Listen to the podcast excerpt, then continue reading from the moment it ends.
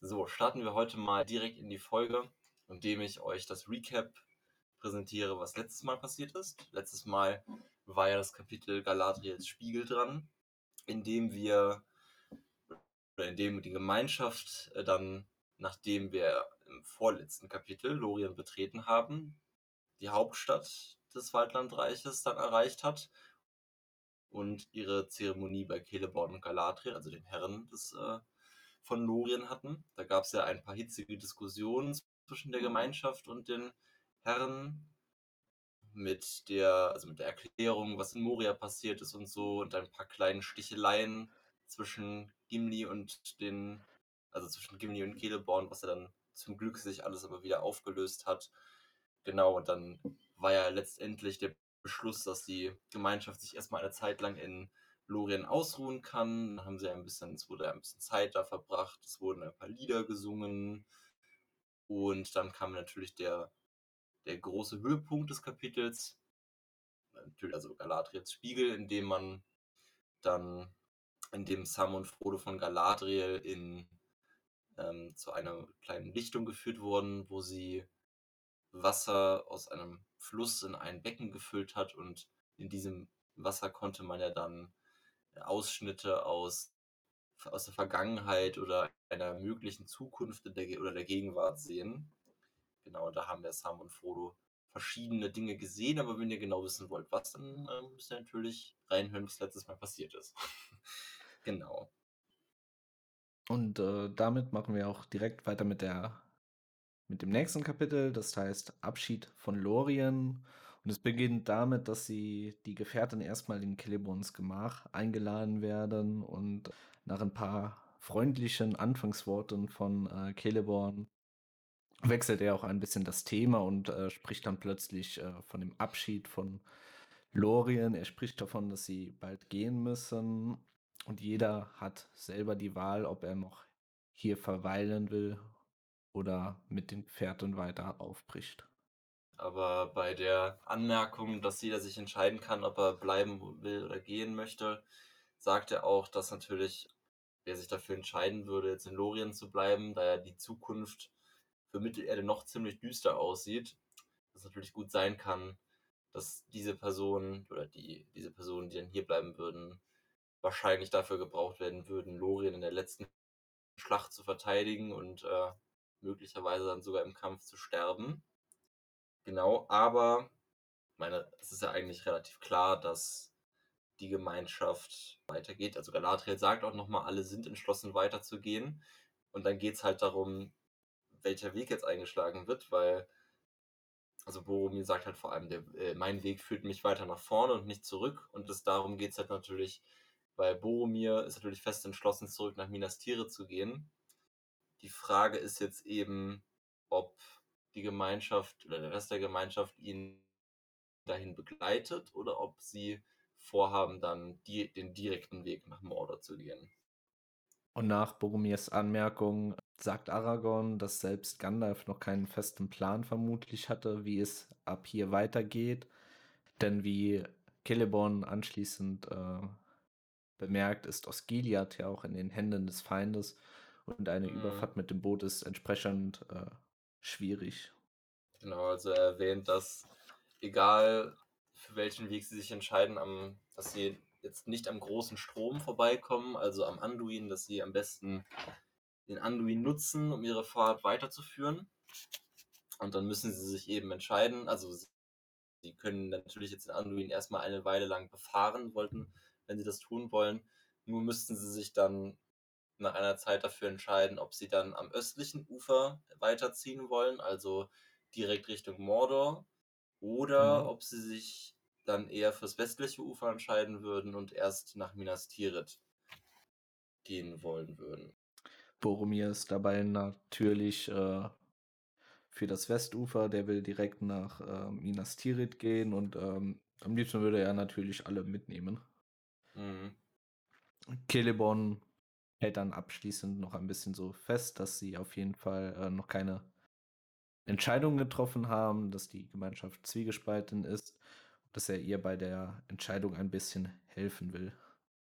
Und deswegen genau. schlägt er vor, dass sie da, da ja auch einige unter ihnen sind, die sich mit Booten auskennen, dass sie auf jeden Fall mit Booten äh, stromabwärts äh, fahren sollen, um so schnell voranzukommen. Genau, also er beschreibt jetzt halt ein bisschen den Weg, den sie nehmen würden, wenn sie jetzt den, ähm, wenn sie den großen Strom entlang fahren müssen. Das können wir eigentlich gerade hier außer Acht lassen, weil das wäre jetzt, glaube ich, sowieso eher verwirrend als hilfreich in dem Moment.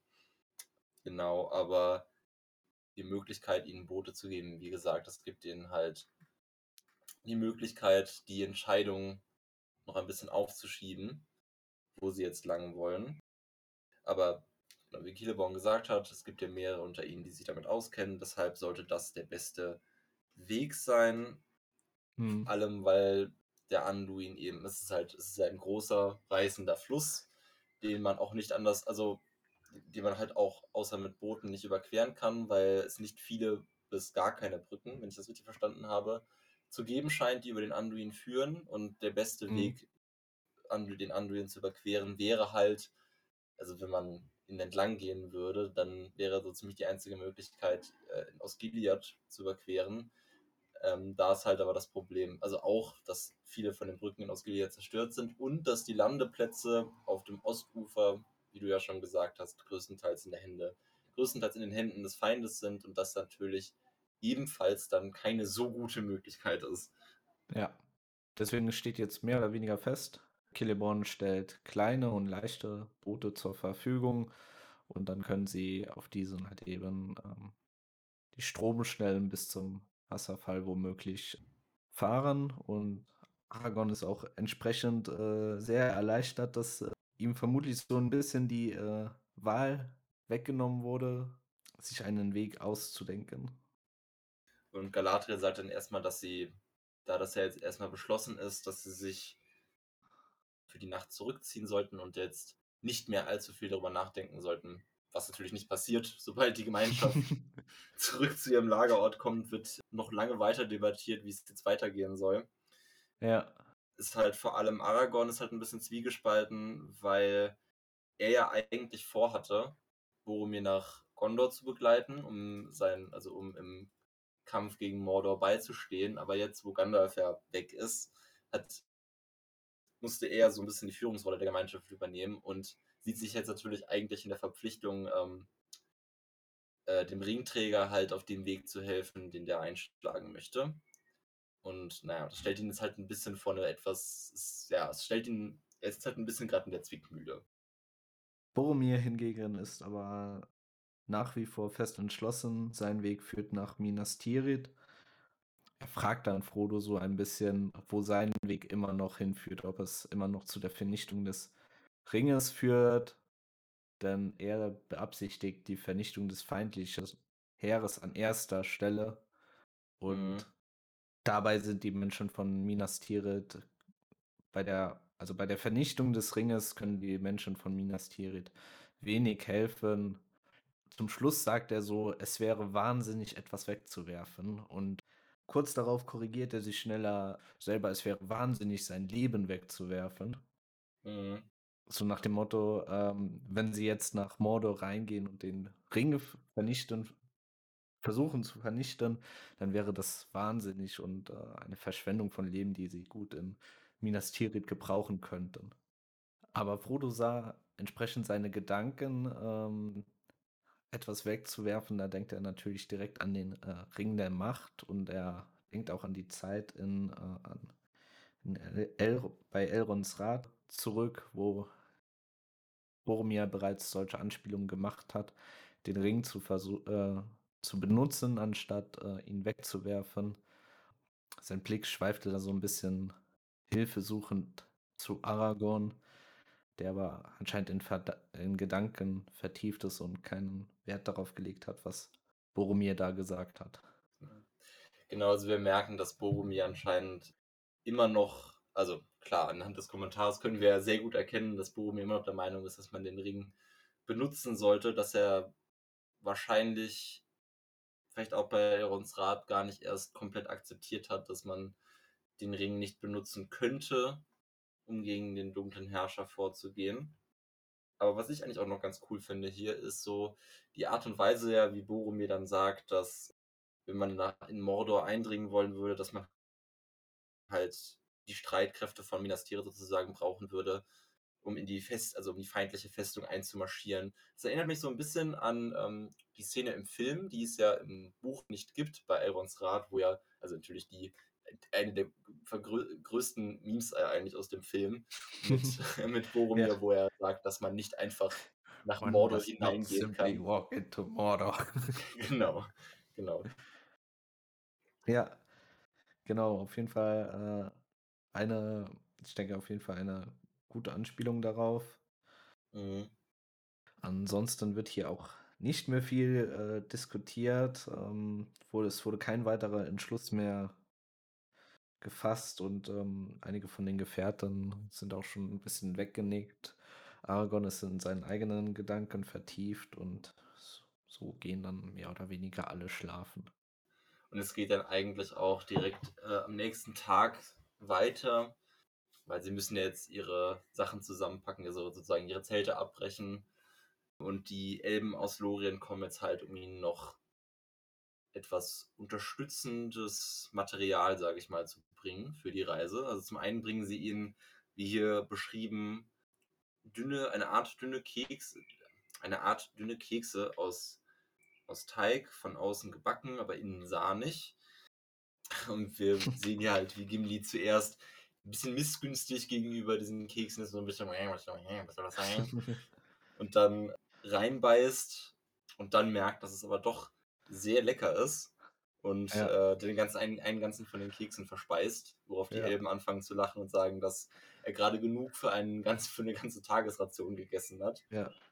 Genau, und äh, Gimli sagt, dass er halt zuerst dachte, dass es äh, eine Art Kram, wie er sagt, wie es hier beschrieben ist, wäre, wie die Menschen aus Tal das machen, wenn sie äh, in die Wildnis reisen. Und äh, die Elben sagen, dass es eigentlich das, äh, genau das ist, halt nur sozusagen auf Elbenart. Und das ist ja das Lembas, was man auch aus dem Film sehr gut kennt. Also sozusagen einfach die Elbenversion von diesem Reisebrot. Halt nur sehr viel nahrhafter und energiehaltiger, sage ich mal, als mhm. alles, was Menschen oder Zwerge machen könnten. Genau. Lustigerweise steht bei mir äh, Kuchen da. Okay. Ja, was ich ein bisschen unpassend finde, aber. Ja gut, Keks ist jetzt auch nicht viel besser. Ja, das, das stimmt. vielleicht, glaube ich, ein bisschen besser gepasst an der Stelle. Ja, ja, das stimmt. Genau. Ansonsten sind halt eben, sie nennen es die Waffeln Lembas oder halt eben eben Wegbrot. Gimli lobt halt eben auch, dass die vor allem viel besser schmecken und stärkender sind. Außerdem erhielten sie noch kurz darauf äh, Mäntel und mhm. Pippin ist dann voll und ganz begeistert von diesem und fragt dann, ob das magische Mäntel sind. Ja, die Mäntel sind halt eben mit einem so einem silbergerippten grünen Blatt äh, versehen. Mhm. Also die, das ist die Spange, die, die den Mantel zusammenhält. Genau. Jeder, der den Film, die Filme gesehen hat, sollte ja damit mit dieser Beschreibung eigentlich was anfangen können. Genau, ich denke, das ist sehr gut getroffen dort, wie sie hier beschrieben sind. Mhm. Und vor allem, ich finde es eigentlich hier wieder ganz schön. Das hatten wir, glaube ich, letztes Kapitel auch, als es dann ja darum ging, dass Sam unbedingt äh, Magie von den Elben sehen sollte, äh, mhm. wollte. Dass ja Galadriel sich schon nicht sicher war, was er mit dem Wort Magie eigentlich meint. Und das haben wir hier halt auch wieder, dass halt, wo Pippin dann fragt, ob die Mäntel magisch, genau, magisch wären. Mhm. Dass die Elben wieder sagen, dass sie nicht genau wissen, was er jetzt damit meint. Und dann halt erklären, dass die Mäntel halt aus, wie heißt es im Moment? Aus, sag mal. Ifla? Ah ne, das waren die Seile. Ups. Ja. Okay, ich dachte, das hätte gestanden. Ich glaube, das steht nicht, woraus die sind, nur von wem sie da gemacht wurden.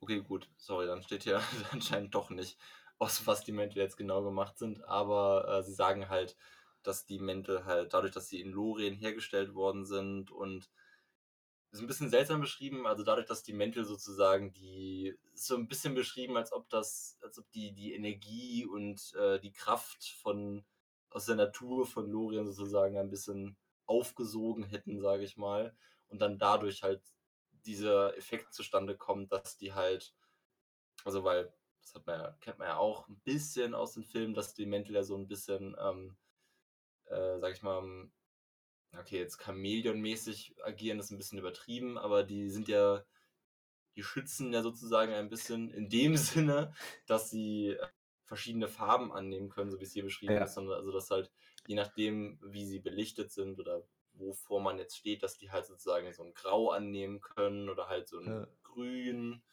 Braun ist ja glaube ich auch noch gesagt. So wie RGB Saruman. Ich, genau, nur ein bisschen weniger lächerlich. genau.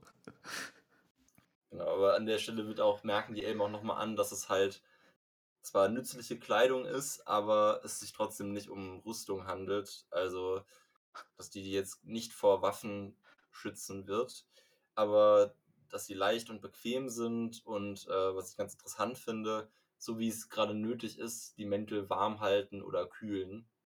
Ja. Sowas hätte ich auch gerne. Ja. Sowas nennt man eine Rettungsdecke bei uns. Korrekt, ja, aber damit würde ich jetzt nicht unbedingt durch die Gegend laufen wollen. Nein, das stimmt.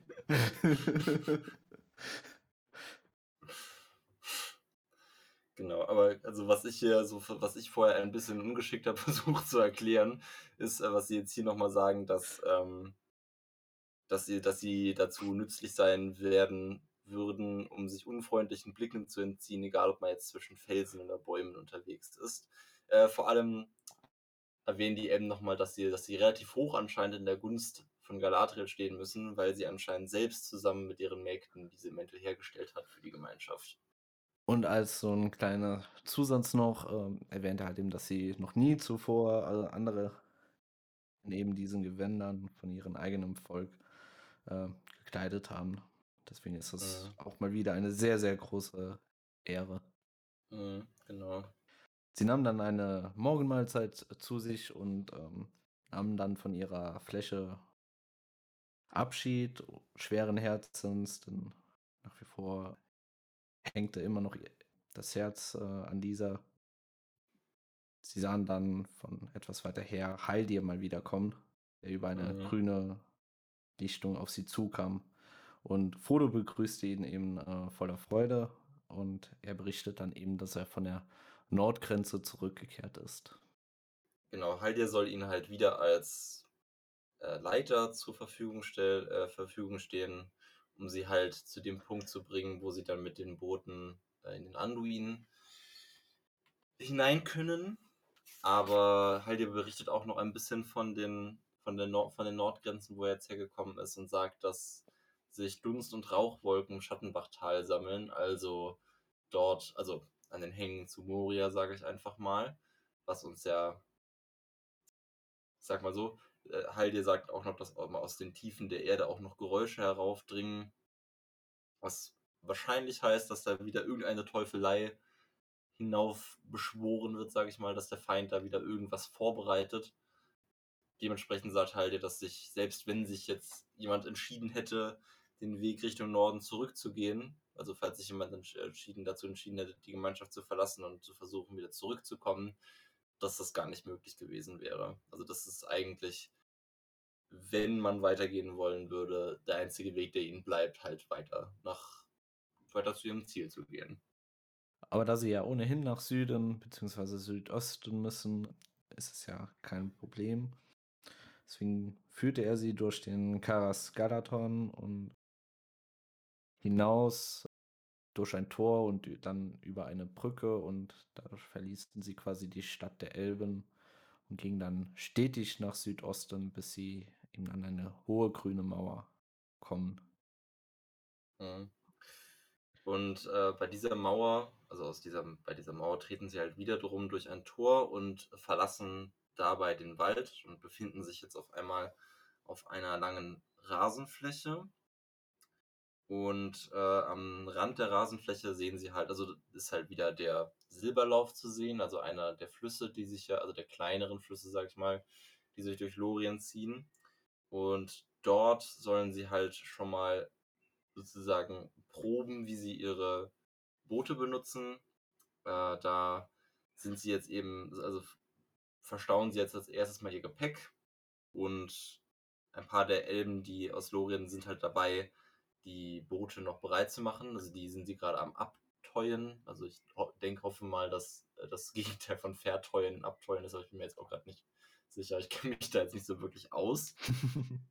aber worum es mir eigentlich ging, warum ich das überhaupt gesagt habe, ist nämlich, dass Sam dann die Frage stellt, was denn eigentlich eine ziemlich dumme Frage, weil äh, also Sam fragt dann, was das wäre, was sie da machen, also womit sie da machen. Und es handelt sich ja offensichtlich um Seile, weil ich denke mal, dass man in der Lage sein sollte, ein Seil zu erkennen.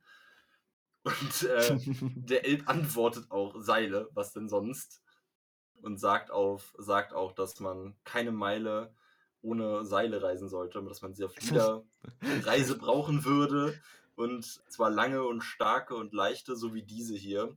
Und haben gesagt, ah, das brauchst du mir nicht zu sagen. Ich wollte ja eh eigentlich eins mitholen und äh, hab's hat sie, hat sie vergessen, hat sich ja schon die ganze Zeit, haben wir schon mehrmals angesprochen, schon Sorgen gemacht, weil sie kein Seil dabei hatten, obwohl sie bis jetzt kein einziges Mal eins gebraucht hätten. ja. Genau, aber sagt auf jeden Fall, dass er gerne wüsste, woraus diese Seile gemacht sind, weil er sich ein bisschen damit auskennt. Genau, und äh, die sind eben aus Hiflein, also aus einem elbischen Stoff. Und dann sagt der Elb auch noch, dass sie, wenn sie gewusst hätten, dass er sich dafür interessiert, hätten sie natürlich viel darüber beibringen können. Jetzt ist natürlich nicht mehr die Zeit dafür da. Also muss er sich, muss Sam sich damit begnügen, also eins der fertigen Objekte zu benutzen und kann Sam aufatmen. Jetzt hat er endlich, endlich hat Sam ein Seil Ja. für seine Weiterfahrt. Die Reise ist gerettet, Sam hat wieder ein Ja. Seil. Es ist aber geil mit diesem äh, Reim, keine Meile ohne Seile oder so. Ja. Bei mir steht das viel lang langweiliger dort. Man soll niemals lange ohne ein Seil unterwegs sein. ja, Aber der Reim ist natürlich geil. das ist schon ziemlich Premium, ja. Ja. Genau, und ähm, zum Schluss rä rät er sie, dass sie sich mit den Booten vertraut machen soll, vor allem mit dem Ein- und Aussteigen. Und daraufhin teilen sie sich so ein bisschen die Boote ein. Aragorn äh, fährt mit Frodo und Sam. Boromir, Mer Merry und Pippin sind zusammen und halt eben Legolas und Gimli, die mittlerweile unzertrennliche Freunde geworden sind, teilen Mhm. sich ebenfalls ein Boot. Und in diesem dritten Boot, wo nur Legolas und Gimli drin sind, ähm, sind die meisten Vorräte untergebracht. Mhm. Dann wird eben beschrieben, wie sie halt sozusagen ablegen und äh, anfangen, den Silberlauf hinunterzufahren und dass ihnen dann dass aus der Ferne äh, hinauffahren, sorry. Und dass sie dann aus der Ferne sehen, wie ihnen ein Schwan entgegenkommt, der äh, immer größer wird und äh, wird hier beschrieben mit einem langen, mit einer weißen Brust, einer, einem langen geschwungenen Hals, einem Schnabel, der glänzt wie blankes Gold dass Musik hinter dem Schwan erschallt und äh, erst als der ein bisschen näher kommt, äh, erkennt man halt, dass es jetzt kein echter Schwan ist, sondern einfach ein großes, geschnitztes Boot in der Form eines Schwans, auf dem sich Celeborn und Galadriel befinden. Und Galadriel ist eben die, die auf, mit einer Harfe auf dem Boot steht und Musik spielt. Ich muss aber ehrlich gesagt sagen, dass ich diese Szene immer ein bisschen seltsam finde. Weil ich muss immer, weil ich muss, ich muss immer, wenn ich mir das vorstelle, muss ich ja, muss ich mir dieses, diese Tretboote vorstellen, die aussehen, die diese Schwanenform Ja. haben. Ich muss mir mal vorstellen, wie die auf so einem Ding da den Fluss hochfahren. Und das sieht in meiner Vorstellung ziemlich dumm aus. Noch lächerlicher wäre es, wenn sie auf einem richtigen Schwan äh, runterkommen würde und Galadriel holt erstmal ihre Harfe da mit. Schwan freut sich. Ja. Genau, aber nee. Hä? Ich erinnere mich nicht irgendwie, diese- ich erinnere mich gerade nicht daran, dieses Lied gelesen zu haben. Ich fand es auch ein bisschen schwieriger ähm, zu lesen und äh, zu verstehen. Ja. Ja, ist halt. Es geht halt eben überwiegend, glaube ich, einfach um den Abschied und ein bisschen äh, ein Loblied mal wieder auf äh, Lorien. Mhm. So ein bisschen, dass alles vergeht, auch die Blätter und so. Und am Ende die letzten Zeilen ähm, lassen ein bisschen auf Valinor schließen. Da heißt es noch: Doch sänge ich ein Schiff herbei und käme es aber her, wie trügst mich übers Meer zurück, das weite, weite Meer. Also Mhm. zurück nach Valinor, würde ich da mal sagen. Ja. Ah, ich sehe auch jetzt, wo ich gerade nochmal reinlese, ich, ich, ich, ich glaube, ich habe das Lieder überlesen. Ich kann mich echt nicht erinnern, das vorher bei, das bei der Vorbereitung gesehen zu haben. Naja. Jedenfalls, ich sehe jetzt hier gerade noch, ist ja auch nochmal ähm, von der Elbenstadt Tirion die Rede. Das ist ja auch, äh, dass mich jetzt, ich hoffe, dass, äh, ich hoffe, ich habe das richtig in Erinnerung, das müsste eine Stadt in äh, Valinor sein, in der ja die Noldor gelebt haben. Und Galadriel gehört ja auch zu den Noldor und die kommt ja auch daher. Also die ist ja eine, noch eine der Noldor in Mittelerde, die sich ja Mhm. noch an Valinor erinnern können. Ja. Und was ich auch eigentlich ganz schön finde, wie es hier beschrieben ist, wie sie hier davon singt, dass sie ja schon sehr lange hier im Land, also im, im Lande von Lorien ist und sich goldene Elanor in die verblichene Krone pflicht, äh, flechtet. Und äh, also Ele Eleanor müssten ja, ich- meine Güte, ist schon wieder so lange her, aber ich glaube, Eleanor waren noch diese nie, ver, nie verblühenden Blumen in Lorien. Ja. Was ja wahrscheinlich, also so wie das hier beschrieben ist, dann mit der verblichenen Krone, steht ja alles, es wurde ja auch schon erwähnt, dass ja Lorien sich auch so ein bisschen, so gerade wie es, gerade wenn man bedenkt, wie, was in Mittelerde gerade so passiert, dass Lorien ja ein bisschen sich auf dem Ende seiner Zeit sozusagen zuneigt. Ich denke mal, dass das auch wieder ein bisschen das damit aussagen soll. Mhm. Genau. Jedenfalls, als sie dann an dem Boot vorbeikommen, ist auch ein bisschen seltsam eigentlich, finde Also ich sage auch gleich warum. Aber jedenfalls, sie kommen an dem Boot vorbei und dann sagt Galadriel eben, dass sie, bevor sie das Land verlassen, dass sie nochmal Segenswünsche und Geschenke geben wollen und ihm Lebewohl sagen wollen. Und das machen sie jetzt halt natürlich nicht auf den Booten, sondern dafür fahren sie jetzt extra nochmal ein Stück zurück, um dann da wieder an Land zu gehen Ja. und was zu essen, wo ich mich frage, warum? Das ist irgendwie relativ unnötig. Man hätte, hätte man das auch gleich machen können, weil das erscheint mir jetzt einfach, also jetzt nicht unbedingt wie Zeitverschwendung, aber vom Zeitmanagement jetzt her hätte man das simpler lösen können, indem man das Ganze gemacht hätte, bevor die überhaupt erst losgefahren wären. Ja. Ah, so ein bisschen der Grund dahinter war ja, dass sie erstmal eine Probefahrt machen wollten, um sich mit den Booten vertraut zu machen. Deswegen sind sie auch äh, stromaufwärts mühselig gerudert und dann eben Mhm. äh, zurück. Es wirkt halt so ein bisschen, als ob einfach Celeborn und Galadriel jetzt hier einen großen Auftritt auf ihrem Schwan machen wollten. ja, genau. die, die Rockstars, die noch einmal ihr Lied äh, trällern wollen. Ja, die wollten noch ein bisschen mit ihrem Tretboot angeben. ja. Mit der Zukunftstechnologie, die sie hier gefunden haben in Lorien. Währenddessen machen sie sich über die äh, Boote von den äh, Gefährten lustig, weil die irgendwie ein besseres Drehboot Die so haben. kleinen- in so kleinen Nussschalen da unterwegs Genau. sind. Die fast untergehen. Ja. Es wurde ja, also genau, haben wir voll vergessen zu erwähnen, es wurde extra beschrieben, dass diese Boote ziemlich störrisch zu sein scheinen und äh, schwer zu kontrollieren sind. Ja. Äh, aber dafür natürlich, äh, dafür, dass sie so klein sind, natürlich wendig und okay, mir fällt eigentlich kein anderer Vorteil ein, aber ja. Angeblich nie sinken. Ja, genau.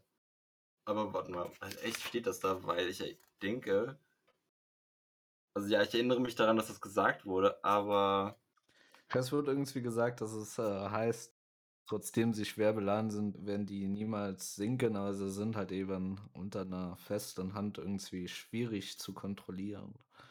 Ja, genau. Also hier steht gerade, ich sehe es gerade, beladet sie, wie ihr wollt, und sie werden nicht sinken. Doch störrisch sind sie gegen die gefühllose Hand. Genau. Okay, warte, ich, entweder habe ich mir das vorher eingebildet, aber ich dachte, ich hätte ja noch was gelesen. Noch kurz, müssen wir gerade gucken. Okay, nee, dann habe ich, ich dachte, okay, ich dachte, ich hätte irgend- irgendwas davon gelesen, dass irgendein Boot Probleme gehabt hätte und eingesunken wäre, aber dann habe ich mir das anscheinend eingebildet. Ja, so ein bisschen kommt das ja äh, später noch. Ich glaube, hier wurde nur noch gesagt, dass Sam so ein bisschen Probleme hatte, aber der hatte ja ohnehin schon ein bisschen Angst vorm Wasser. Ja. Kommen wir zu, kommen wir mal zurück zum Thema. Nachdem sie dann halt wieder ein Stück zurück den Fluss zurückgefahren sind, gehen sie halt wieder an Land und dann wird da ein bisschen gespeist und getrunken und dann fängt äh, Celeborn halt nochmal, also möchte sich dann nochmal ein bisschen mit der Gemeinschaft über den, über die Weiterfahrt unterhalten. Und jetzt ist der Punkt, wo es halt auch wieder ein bisschen darum geht, wo sie jetzt eigentlich hinfahren, aber das jetzt ist jetzt, jetzt wird es anders als vorher ein bisschen relevanter, sage ich mal. Also er beschreibt hier, wie das, äh, dass der Fluss jetzt halt dann durch kahles und baumloses Gebiet strömt und danach sie an den Hochmooren vorbeikommen und dann wird hier von Tolbrandi geredet. Und ich merke gerade, dass ich eigentlich nochmal nachgucken wollte, was das ist und es natürlich vergessen habe. okay, ich äh, überspiele jetzt einfach mal. Ich sage jetzt einfach, ich, ich behaupte jetzt einfach mal, es ist nicht so wichtig. genau, und dann kommen sie, kommt der Fluss halt zu einem Punkt, wo er sich aufgabelt.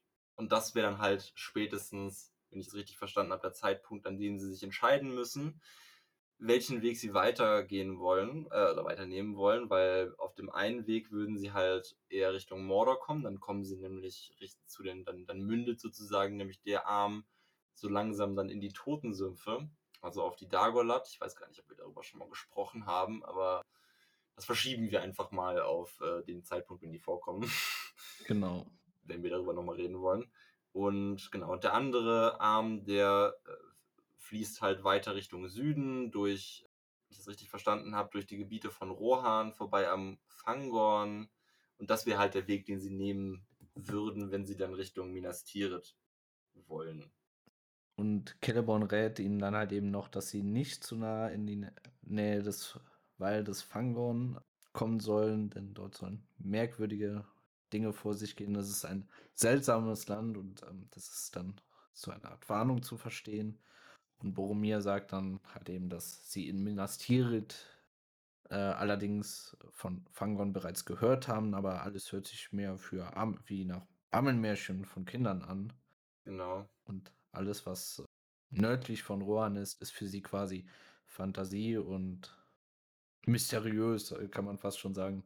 Also, wir haben es ja schon mal ein paar Mal erwähnt, aber die Minas Tirith da, ähm, die scheinen so ein bisschen der Magie äh, fern zu sein, kann man fast schon sagen. Ja, die haben so ein bisschen damit, dass er, also ich meine, Gondor hat ja eigentlich seine beste Zeit äh, im Moment hinter sich und äh, damit haben die auch so ein bisschen, die haben halt auch, du hast, du hast so ein bisschen das Gefühl, dass es so ein bisschen wie, äh, wenn das jetzt mit einem mit der echten Welt vergleichen ja. willst, ist es vielleicht so ein bisschen wie mit äh, der, zwischen Antike und Mittelalter, dass so anscheinend eine Menge Wissen über die Welt in, in, in ähm, Gondor entweder verloren gegangen ist oder so verdreht wurde und äh, verteufelt wurde, hat man das Gefühl. Genau. Genau, und äh, was ich hier auch noch ganz interessant finde, also ist, dass hier noch angesprochen wird, oder was auch dann, äh, genau, was nämlich Celeborn dann sagt, was, wenn man jetzt den anderen Weg nehmen würde, dann würde man ja Richtung durch die Totensümpfe und das Niemandsland vor Mordor kommen. Und dann kommt man ja entweder zum Schwarzen, also hat man ja, also er, er gibt uns sozusagen schon mal vor, was die beiden wahrscheinlichsten Wege wären, nach Mordor zu kommen, weil, also nur mal kurz zur topografischen äh, Verständnis, sage ich mal, ist ja, also Mordor ist ja eigentlich komplett eingegrenzt durch Gebirge, also einmal durch das mich nicht lügen, durch das Schattengebirge und das Aschengebirge, wenn ich mich richtig erinnere. Und deshalb sind, und es gibt eigentlich nur eine einzige Auftrennung zwischen diesen beiden Gebirgen. Mhm. Ähm, und da liegt ja das Schwarze Tor. Das wäre einmal eine Möglichkeit reinzukommen. Natürlich ziemlich riskant. Äh, und dann wird hier noch der Kirif Gorgor erwähnt. Und das ist der Geisterpass, den wir in den Büchern nie wirklich, also wir, wir hören davon, aber wir sehen, wir, wir kriegen ihn nie wirklich zu, zu, Gesicht. Aber selbst der wäre relativ riskant. Das ist halt ein Weg durch die Berge, aber der ist halt auch durch Festungen ziemlich gut abgesichert. Der Weg, der ja eingeschlagen wird, dann später mal im dritten Teil, ist ja dann nicht der Kirif Gorgor, sondern der Kirif Ungol, also der am der, der Morgul-Teil vorbeiführt. Mhm. Genau wollte ich mal einfach nur gerade erwähnen für die Leute, die das vielleicht interessiert. Genau, aber wie gesagt, ähm, ach ja, und eine Sache noch zu, äh, zu Gondor, weil, wie, wie, du ja gesagt hast, Boromir sagt ja, dass alles nördlich von Rohan so ein bisschen Fantasiegedöns für die Leute aus Gondor ist. Und da wird nämlich auch so ein bisschen erwähnt, dass ja das Gebiet dieses nördliche Gebiet von Gondor, wo ja Rohan liegt, das ist ja anscheinend, das ist also, sage ich jetzt mal, für den Leser hier anscheinend so wirkt, als würde das auch mal zu Gondor gehört, was ja auch der Fall ist, weil äh, Rohan gibt es ja, wurde ja erst im dritten Zeitalter gegründet und das ist ja sozusagen, also das ist auf, besteht auf Land, das ihnen von den Menschen aus Gondor sozusagen geschenkt wurde. Ja. Genau, und äh, Boromir erwähnt halt eben nochmal, dass er von dem ganzen, dass er zwar ja auch schon öfters mal in, äh, nicht in Lorien, ach Gott, äh, in Grohan war, äh, aber sich da auch nie sehr nord, äh, also nicht sehr nördlich unterwegs war und deshalb selber auch keine Erfahrungen in diesem Gebiet hat, weil er ja selber auch, als er unterwegs war nach Bruchtal, hat er den Weg am Weißen Gebirge entlang genommen. Also den, das ist ja das Gebirge, das ist das Gebirge relativ, relativ küstennah unten im Süden. Mhm. Und da, da ist er entlang geritten äh, und ist dann irgendwann an der Pforte von Rohan, also bei Isengard, ja, äh, hat er da sozusagen das Nebelgebirge passiert und ist von da aus weiter nach Bruchtal. Genau. Und Celeborn sagt dann abschließend, dass er dazu nichts mehr zu, äh, zu sagen braucht, aber sie sollen ihm auf sich acht geben und schon manche Dinge von einer alten Frau sollen noch für einen Weisen wissenswert gewesen sein, sagt er dann. Mysteriös zum Abschluss quasi. Galadriel ähm, sagt dann eben, dass sie oder bietet dann an, äh, dass es jetzt Zeit ist für den Abschiedstrunk und sie füllt dann den Becher mit so weißem Met und gab ihn eben Celeborn und anschließend äh, jeden einzelnen der Gemeinschaft. Und genau. Anschließend ähm, hieß dann äh, Galadriel, sie hat dann Galadriel gesagt, sie sollen sich wieder auf dem Gras niederlassen. Und ironischerweise holt sie für sich selber und äh, Celeborn ähm, Sessel, um sich draufzusetzen. ja. Genau, und dann kommen wir zu, äh, zu der Szene, wo Galadriel dann der Gemeinschaft präsentiert, dass sie Ab Abschiedsgeschenke erhalten von ihr und von Celeborn als Erinnerungsstücke an Lorien. Also jeder von ihnen soll etwas bekommen. Ist ein bisschen. Das erwähne ich dann gleich. Genau, als erstes ist Aragorn dran, der bekommt eine neue Schneide, äh, neue Schneide, genau, eine neue Scheide für sein Schwert, für Anduril, ein, äh, wie hier beschrieben, mit fein gehämmertem Maßwerk von Blättern und Blüten, Silber und Gold überzogen und mit Elbenruhen aus kleinen Edelsteinen Mhm. besitzt, besetzt, die äh, dann ein bisschen über die Herkunft als Anduril und äh, berichten und das Schwert sozusagen ein bisschen glorifizieren, nehme ich mal an. Mhm. Galadriel sage dann, dass, ich, ich, ich zitiere es einfach mal, sonst verhaue ich das eh wieder, äh, sagt, möge die Klinge, die aus dieser Scheide gezogen wird, auch in der Niederlage nicht besudelt oder zerbrochen werden. Also ich nehme an, so ein kleiner Wink, dass äh, dieses Mal hoffentlich äh, nicht wieder das Schwert zertreten wird und nicht wieder kaputt geht. Genau. Und anschließend fragt sie Aragorn, was er denn noch begehrt. Und Aragorn sagt dann mehr oder weniger mysteriös für den äh, Leser, ihr kennt all meine Sehnen und lange habt ihr den einzigen Schatz bewahrt, den ich, nach dem ich trachte. Doch vermögt ihr ihn Mhm. mir nicht zu geben, selbst wenn ihr wollt, und nur durch Dunkelheit werde ich zu ihm gelangen. Genau. Und daraufhin sagt dann Galadriel, dass ja, sie das nicht geben können, aber ähm, sie können etwas geben, was ihm das Herz etwas erleichtert. Und denn es wurde ihr überlassen und sie nahm dann eben so einen großen Stein von klarem Grün, wie es hier steht, Mhm. der in einer Brosche gefasst wurde. Hier ganz interessant in der Form eines Adlers. Und ich meine, dieses, das ist ja, Aragorn hat ja dieses, diesen Talisman, sage ich mal, bekommt er ja im Film auch, aber da sieht er doch ziemlich anders aus. Also ich habe jetzt nicht extra nochmal nachgeguckt, aber der hat da ja also ich meine, ich kurz mal nachgucken, aber ich bin mir ziemlich sicher, Ja. dass der im Film nicht die Form von einem Adler hat. Jetzt mal gerade kurz gucken. Ja, ich glaube, das sah eher so aus. Ich weiß gar nicht, wie ich das sagen soll, aber ähm, also allgemein die Szene hier war ja eigentlich äh, mit Aragorn war ja eigentlich komplett anders in dem Film. Er hat ja auch in dem Film noch nicht Anduil gehabt zu diesem Zeitpunkt und äh, dementsprechend Stimmt. hat er auch nichts von äh, Galadriel bekommen, denn die Kette hatte er ja auch schon. Und äh, ich glaube, Galadriel sagt ja nur im Film, äh, ja, ich kann dir nichts geben, außer das, was du bereits besitzt. Genau. Also ich habe jetzt gerade nochmal nachgeguckt. Also wie gesagt, im, hier im Buch wird es, also erstens mal grüner Stein eingefasst in einer silbernen Brosche in der Form von einem Adler. Also der grüne und, Stein ist schon mal ganz weg. Genau.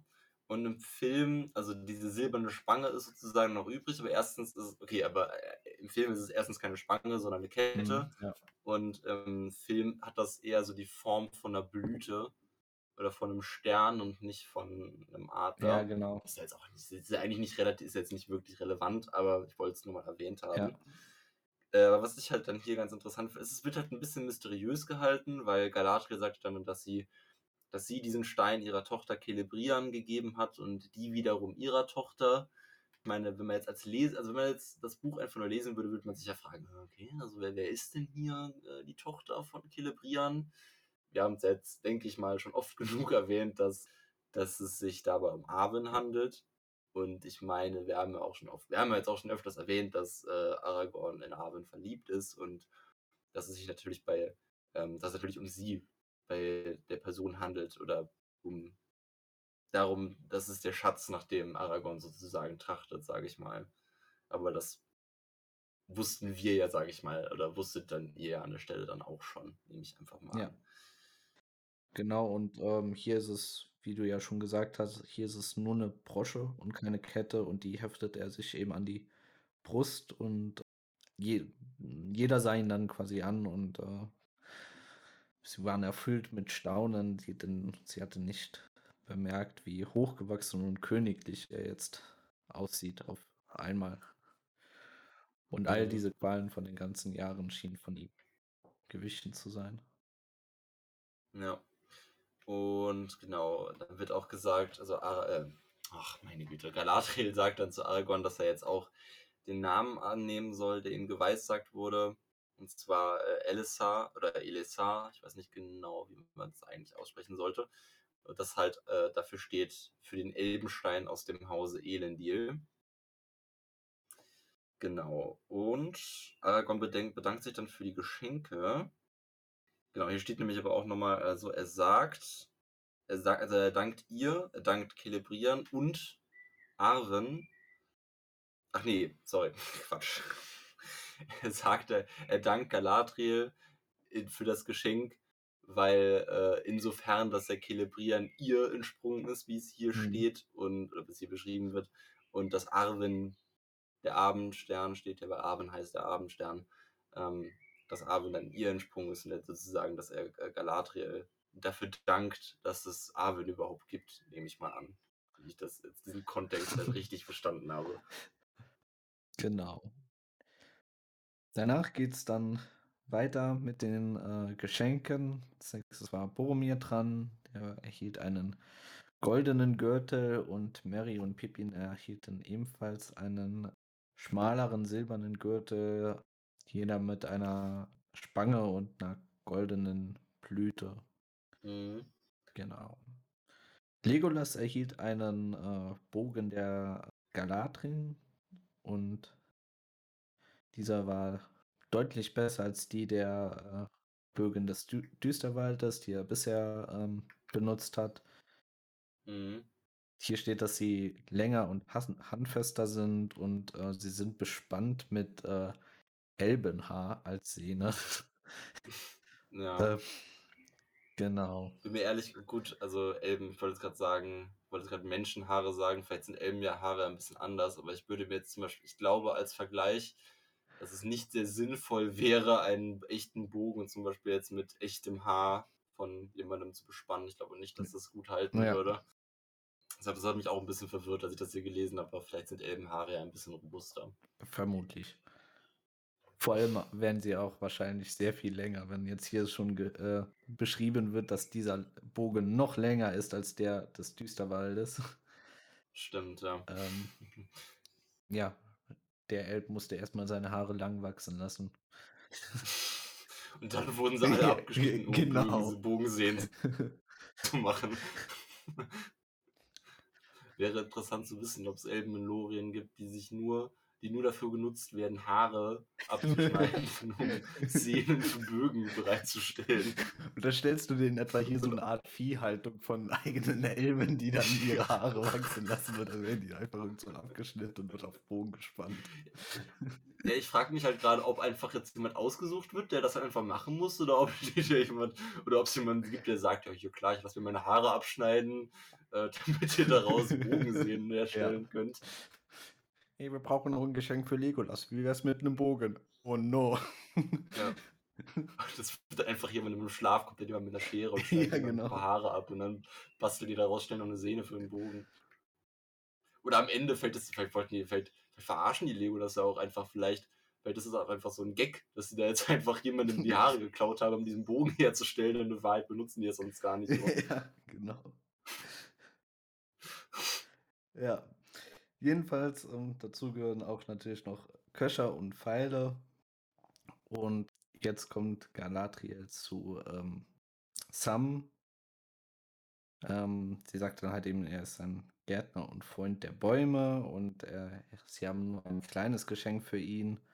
Und sie gab ihm ein Kästchen mit, äh, das wenig verziert war, aber ein G, ich glaube als Rune draufgeschrieben mhm. wurde. Ja. Und Galadriel sagt halt eben, das G steht für Galadriel.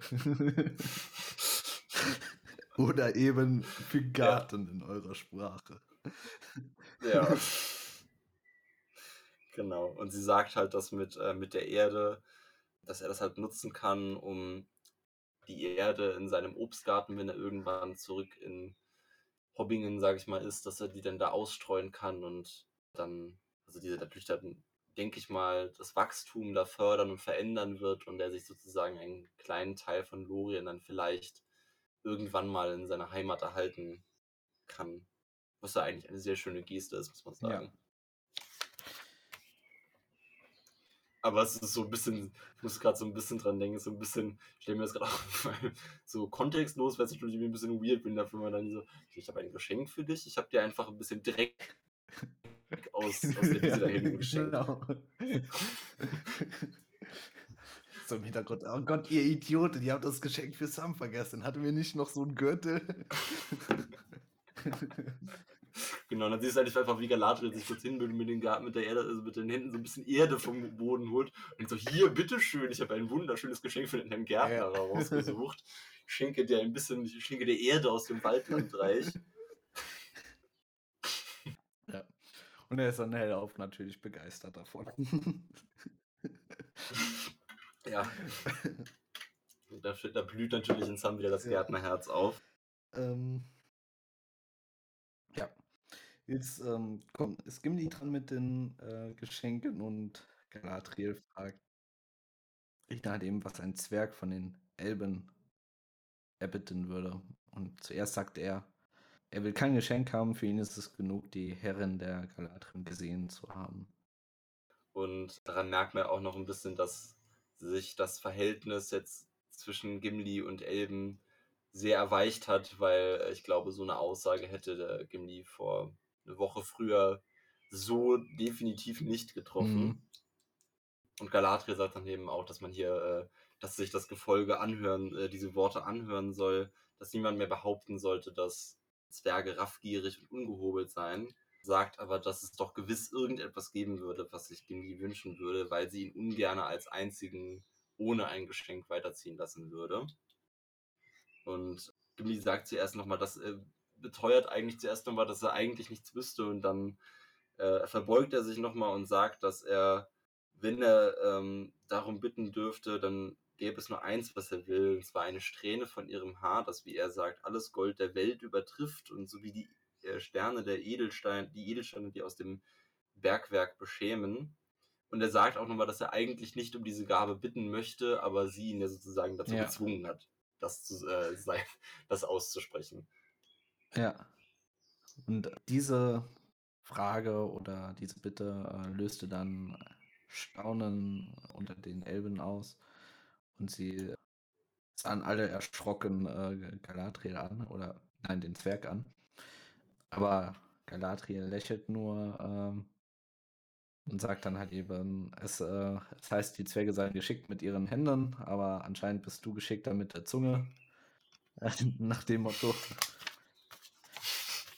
Und sie sagt halt eben, dass sie es nicht ablehnen kann, als wo er es ausgesprochen hat und sie angeboten hat, ihnen ein Geschenk zu geben. Aber zuvor fragt sie noch, was er denn mit, diesem, mit dieser Strähne tun würde. Und daraufhin sagt Gimli halt eben, es aufbewahren zur Erinnerung an ähm, die Worte und die Begegnungen in äh, Lothlorien. Sollte er jemals in seine Heimat zurückkehren, dann würde er es als Erbstück für seine Familie aufbewahren, in einem Bergkristall gefasst. Genau. Und das soll dann die Freundschaft zwischen Berg und Wald, zwischen Zwergen und Elben symbolisieren. Und ich nehme mal an, dass gerade, ich nehme auch mal an, dass gerade das so wahrscheinlich auch nochmal Eindruck dann auf Galadriel gemacht hat, weil danach, danach schneidet sie ein paar ihrer, oder ich glaube drei, ja, steht drei ihrer Haare ab und gibt diese Gimli. Genau, und sagt auch nochmal, dass sie zwar nicht voraussagen könnte, ob sein Weg in Dunkelheit oder in Hoffnung sozusagen enden würde, aber das würde er je, werde er jemals in seine Heimat zurückkehren, dann würden seine Hände, wie sie sagt, in, im Gold ja. baden, aber das Gold würde keine Macht über ihn besitzen.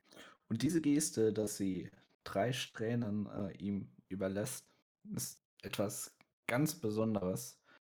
Denn im ersten Zeitalter hat unter anderem Feanor sie dreimal nach einer Haarsträhne gefragt und sie hat ihm nie auch nur eine von diesen gegeben. Stimmt, ja. Und äh, Feanor wer ihn nicht kennt, ist äh, ganz kurz.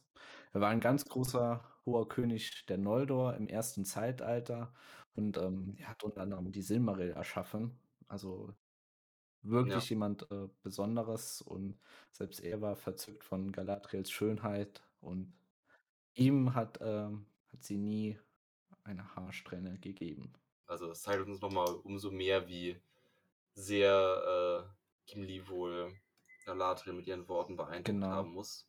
Und das erklärt auch so ein bisschen das äh, Staunen der Elben, wie entsetzt sie ihn äh, dann Gimli angeguckt haben. er diese ja, das stimmt. Äh, Forderung gestellt hat. Ja. Ich finde es aber auch nochmal eigentlich hier ganz interessant, also die Anmerkung von Galadriel über das, äh, über das Gold. Ich meine, wenn man bedenkt, ja. dass ja Gimli zwar dort nicht geboren wurde, aber ja aus dem einsamen Berg kommt. Das ist ja eigentlich eine ganz interessante Anspielung, weil ich meine, Gimli ist jetzt ist ja zwar nicht der Herrscher des, Dun äh, des, des, Dunklen, des einsamen Berges und diese Drachenkrankheit oder diese, äh, dieses, diese krankhafte Sucht oder Gier nach Gold, die ja, die, die ja Thor und auch Trein, äh, Quatsch, Thor und Thorin befallen hat mhm. im Hobbit vielleicht ist, können wir vorstellen, dass das vielleicht ein bisschen eine Anspielung darauf wäre, ja. auch wenn Gimli ja eigentlich als Nicht-Herrscher eigentlich nicht davon betroffen sein sollte, aber könnt ihr mir vorstellen, dass das vielleicht trotzdem damit ja. im Zusammenhang steht. Ich denke, ähm, das spielt auch so ein bisschen allgemein an die Gier der Zwerge an. Mhm. Eigentlich möchte ja jeder Zwerg äh, einfach nur Gold haben. Ja. Und ähm, ja, dann ist es schon was Besonderes, wenn sie sagt, Deine Hände sollen überfließen mit Gold, aber es wird nie Macht von euch haben. Ja. So, und jetzt kommen wir zum letzten Geschenk, wo ich auch wieder sagen muss, also es ist an sich, das, das, das Geschenk an sich ist ja eigentlich cool, gerade wenn man bedenkt, was in späteren Teilen damit noch passiert, aber es ist, es wirkt irgendwie so, so bescheuert, wenn man, wenn man sich durchliest, was es eigentlich ist, finde ich, weil, ähm, also das letzte Geschenk geht natürlich an Frodo und Galadriel schenkt ihm halt eine kristallene Fiole, in dem das Licht des Abendssterns, also von, von Eärendils Stern aufgefangen ist. Ja. Und ich weiß nicht, ich, es, es, wirkt halt, also ich habe mir das heute nochmal durchgelesen, ich meine, ich habe das ja schon oft gelesen, aber ich habe irgendwie, irgendwie kam mir das so dumm vor, als ich das gesehen habe, wo ich mir dachte, weißt du, gerade wenn man bedenkt, wie wir uns jetzt gerade über die anderen Sachen auch noch lustig gemacht haben, stelle ich mir da so vor, wie Galadriel steht hier und für dich habe ich eine Fiole, in dem ich das Licht von dem Stern da oben eingefangen habe. Soll, soll, es dir, soll ich dich auf deinen Wegen begleiten, weißt du? Scheiße, wir haben nichts für den Ringträger. Äh, gib mir die leere Fiole doch. Ja. In Wahrheit ist Galadriel einfach total unvorbereitet gekommen und hat einfach improvisiert und irgendwelchen Müll an die Gemeinschaft verteilt. Ja. Celeborn so, Galadriel, wäre es nicht nett, wenn wir denen ein paar Geschenke auf ihre harten Reise geben sollen. Och nee. Das ist so aufwendig zu organisieren. Da muss der Haldir wieder seine Haarsträhnen abschneiden, damit wir einen neuen Bogen machen können. Ja, genau. Ja. Ja, jedenfalls, wie ihr bemerkt, wir ziehen das Ganze so ein bisschen in den Dreck, unbeabsichtigt. Ja. Ähm, in diesem Kapitel ist das, denke ich, auch mal ganz äh, in Ordnung, wenn man da ein bisschen von dem eigentlichen Plot äh, abschweift. ja. Bietet sich ja hier eigentlich an, weil es eigentlich auch gar nicht so viel Plot in diesem Kapitel gibt. Genau. Nein, aber natürlich ist dieses Geschenk auch etwas sehr Besonderes, weil, wie es hier beschrieben wird, also das Licht von Eretendil in der Fiole ist das gleiche, was sich auch in Galadriels Spiegel in dem Becken gespiegelt hat. Also das, das Licht, was ja sozusagen den Effekt des Spiegels ja so ein bisschen auch erzeugt hat. Mhm. Das uns auch nochmal zeigt, dass natürlich, dass es sich hier natürlich dann auch wieder um etwas Magisches in Anführungszeichen handelt. Ja. Und das Licht, also diese Fiole, hat ja auch nochmal seine paar Momente in den späteren Büchern. Also es ist ja Genau. durchaus ein sehr wertvolles Geschenk an dieser Stelle.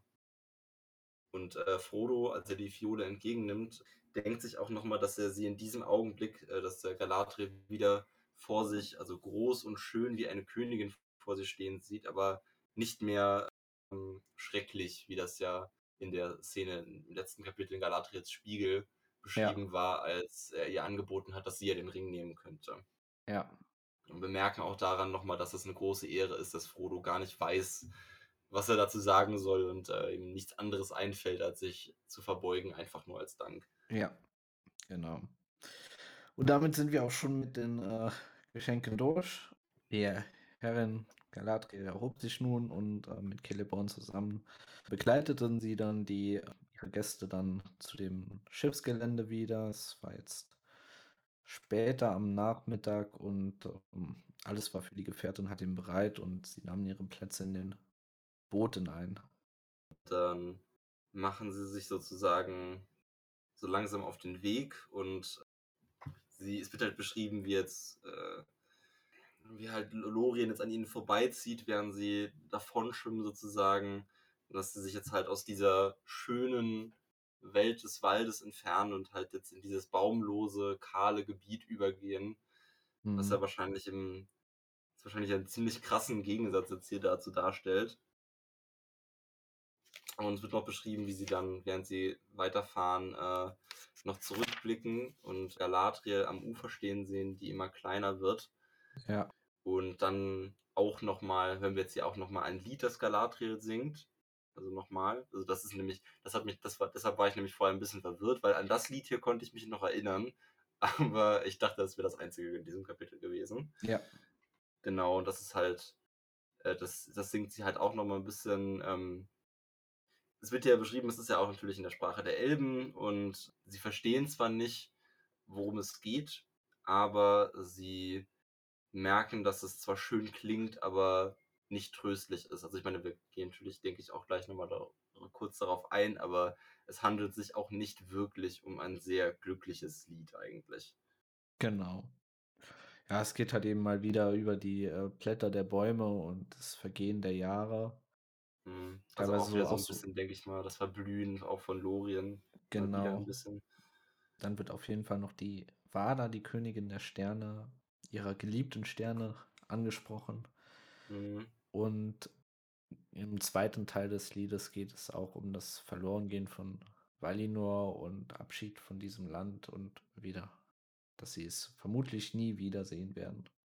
Genau, und äh, dann im letzten Punkt wird dann auch nochmal Bezug auf, äh, auf Wada genommen und Genau. bin mir gar nicht sicher. Ach nee, Quatsch doch, weil, also hier wird jetzt nämlich dann auch gesagt, dann nochmal, dass die, also dass die Elben in diesem Land die Vada Elberef nennen. Und ich dachte gerade ganz kurz, dass es jetzt das erste Mal wäre, dass wir diesen Namen so hören, aber das stimmt, glaube ich, nicht, weil es müsste ja eigentlich auf der Wetterspitze. War das doch, war doch Elbereth, was doch ähm, Frodo auf der Wetterspitze, äh, an der Wetterspitze, sorry, geschrien hat, als er den Echsenkönig angegriffen hat, glaube ich. Ja, ich glaube auch. Bin mir nicht mehr ganz sicher, aber ich glaube, das müsste es gewesen sein. Ja.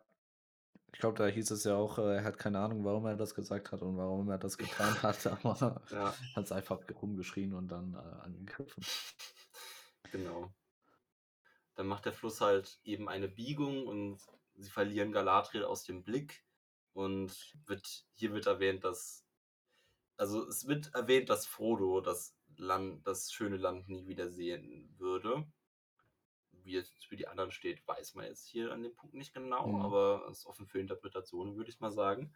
Genau, aber auf jeden Fall wird hier dann beschrieben, dass Gimli unverholt anfängt zu weinen und dann eben davon spricht, dass er zum letzten Mal sozusagen das Schönste, was er jemals gesehen hat, gesehen hätte und dass er von jetzt an nichts mehr schön nennen möchte aus Entschuldigung, außer dem Geschenk, das äh, Galadriel ihm gegeben hat. Und außerdem sagt er noch, dass er nie auf die Fahrt gefahren wäre, hätte er die Gefahren von Licht und diesem Abschied, Abschied gekannt. So schwer fällt ihm eben dieser Abschied. Ja, alle trauern und weinen. Schließlich muss Legolas so ein bisschen äh, Gimli trösten. Mhm. Er sagt, es ist halt eben immer ein Finden und Verlieren und er nimmt jedoch seinen Verlust freiwillig hin und er hat sich für die Gefährtin entschieden, was äh, Legolas halt eben ein bisschen lobt und deswegen trägt Gimli Lothlorien rein im Herzen und in den Gedanken. Und ich finde es auch generell ganz schön, dass Gimli ja sagt, dass, dass er ja darauf vorbereitet war auf dieser Reise, äh, dass äh, ihm Schrecken und Dunkelheit entgegenkommen würden, aber dass er nicht darauf vorbereitet war, solche schöne Dinge auf der Reise zu, zu sehen und ähm, zu erleben und äh, sich dann davon verabschieden zu müssen, was für ihn durchaus oder einfach sehr viel schlimmer ist als das, was er sich eigentlich ausgemalt hatte.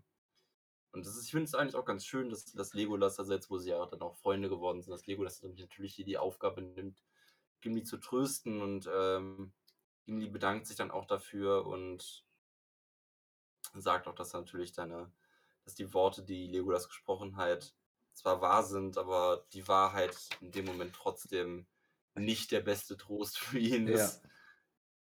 Genau. Genau. Und er sagte, weil er sagt nämlich, dass äh, Erinnerung ist auch nur ein Spiegel. Also ich nehme mal an, dass das aussagen soll, dass er, dass Erinnerungen ja auch, also dass Erinnerungen nie dem gerecht werden, wie es wirklich, wie etwas wirklich aussieht oder wie etwas wirklich gewesen ist, weil er sagt, und seien sie noch so rein wie der Kelet Saram, also der Spiegelsee. Genau, das würde sei ihm sein, sein Zwergenherz zu sagen. Erwähnen noch, dass die Elben das vielleicht anders sehen, weil für sie, für die Elben Erinnerungen dem wachen Zustand anscheinend ja näher kommen würden als ein Traum, Mhm. aber dass es für die Zwerge halt eben nicht so wäre. Genau.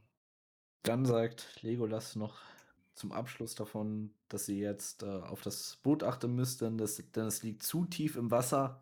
Das unsinkbare Ah. Boot. Da ist die Stelle, ja. Das unsinkbare Boot ist, das ist Beschiss, sag ich dir. Die wurden von vorne bis hinten nur verarscht von den Elben vorher. Alle Geschenke, die, die schlechtesten Boote.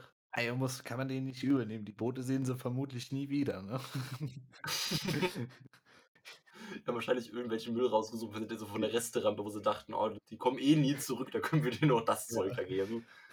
Ich wette, das über die Seile waren auch gelogen. Das ist auch nur, sind auch nur irgendwelche alten Kordeln gewesen, die die zusammengebunden haben. Dann reden die jetzt halt von den Hilflamen und äh, hier, Ja. unsere besonderen Seile. Ja. Wir brauchen noch schnell drei Brote. Ach, wir haben hier noch drei Nussschalen, die wir, die wir flicken könnten. Ja. Und dann fahren die da, fahren die da entgegen, dann kommt, äh, kommen dann Celeborn und Galadriel auf ihrem Tretboot entgegen und sagen, wir haben noch Geschenke für euch mit, mit dem Bogen aus, äh, aus, Ha- aus echten Haaren und äh, der schnell aufgesammelten, e aufgesammelten Erde und äh, dem, der, der Fiole mit dem eingefangenen Sternenlicht. Die leere so. Fiole. Ja. genau. Nein, wir machen uns natürlich nur ein bisschen darüber lustig. Das ist, äh, Ja, genau. Wir wollen ja auch unseren Spaß haben. Ja, ich denke, bei dem Kapitel war das ein bisschen notwendiger als Ja. bei anderen. Ähm, Aber damit sind wir eigentlich schon am Ende angekommen. Jetzt wird hier im letzten Abschnitt Ja. nur erwähnt, wie sie durch kahle Wälder und äh, öde Landschaften durch diesen Fluss halt eben durch den Strom durchfahren, geräuschlos, keine Vogelstimme ist zu hören und schlussendlich wird es auch so langsam, aber sicher Nacht. Nacht ist grau und sternenlos, also alles sehr trist hier. Mhm. Schlussendlich schlaf, schläft dann auch Fro Frodo so ein bisschen ein Ja, und damit endet eben das Kapitel hier. genau. Und damit äh, nähern wir uns langsam aber sicher auch schon dem Ende des ersten Buches, weil das nächste Kapitel ist schon das vorletzte Kapitel Ja, von Die Gefährten. Äh, und zwar der große Strom. Ich habe jetzt auch generell, ich glaube, wir sind heute mal ein bisschen schneller durchgekommen als sonst, aber also dafür, dass hier nichts äh, passiert eigentlich. Ja, ja, genau. Also ich meinte, Galadriels Spiegel war auch zwar schon ein ziemlich kurzes Kapitel, aber das hatte wenigstens relativ viel Inhalt und hier ist ja eigentlich nicht viel passiert, Mhm. weshalb wir heute ein bisschen schneller durchgekommen sind als sonst eine etwas kürzere Folge dann mal haben als normalerweise. Ich bin mal gespannt, wie das nächstes Mal weitergeht, weil der große Strom ist auch eigentlich ja, so ein Kapitel, wo es halt einfach wieder viel, äh, viel Wegbeschreibung drin ist, sage ich mal. Ja, auf jeden Fall. Wieder, da wird wieder sehr viel mit Abschnitten, wo einfach nur beschrieben wird, wie sie auf, der, auf, auf dem Fluss rumpaddeln. Bin ich mal gespannt, ob wir das auch wieder einigermaßen vernünftig präsentiert bekommen. Vielleicht finden wir ja noch ein paar Facts dazu. Genau. Ich denke aber schon, weil das, da passieren ja eigentlich doch noch ein paar Sachen, Ja. die erwähnenswert sind. Genau. Denke ich mal zumindest. Bin mir nicht, ehrlich gesagt, bin mir nicht sicher, ob ich jetzt an das falsche Kapitel denke, aber ich glaube schon. Komm, ein, zwei Sachen. Ich glaube schon, dass noch. Ja, ich denke auch. Genau, aber das wird dann natürlich, da sprechen wir natürlich dann auch nicht mehr heute drüber. Dann, wenn ihr da, darüber auch etwas hören wollt, dann müsst ihr natürlich dann, wenn die Folge zum großen Strom draußen ist, dann müsst ihr natürlich die dann Ja. dazu hören. Heute, heute ziehst du aber die, äh, äh, die Zuhörer ganz schön hin und her, schon beim Intro. Ja, und jetzt hier beim letzten Kapitel reinhören. Ja, ich muss ja, ich muss ja hier auch, erstens muss ich ein bisschen Spannung machen jetzt noch für die letzten paar Folgen und außerdem muss ich, weil wir jetzt nicht so lange aufgenommen haben, noch die Folge ein bisschen in die Länge ziehen. Ja, genau. also, mit diesen Worten ähm, schaltet wieder ein zum äh, großen Auftakt des Finales des ersten Buches. Genau. Bis zum nächsten Mal. Alles klar. Bis zum nächsten Mal.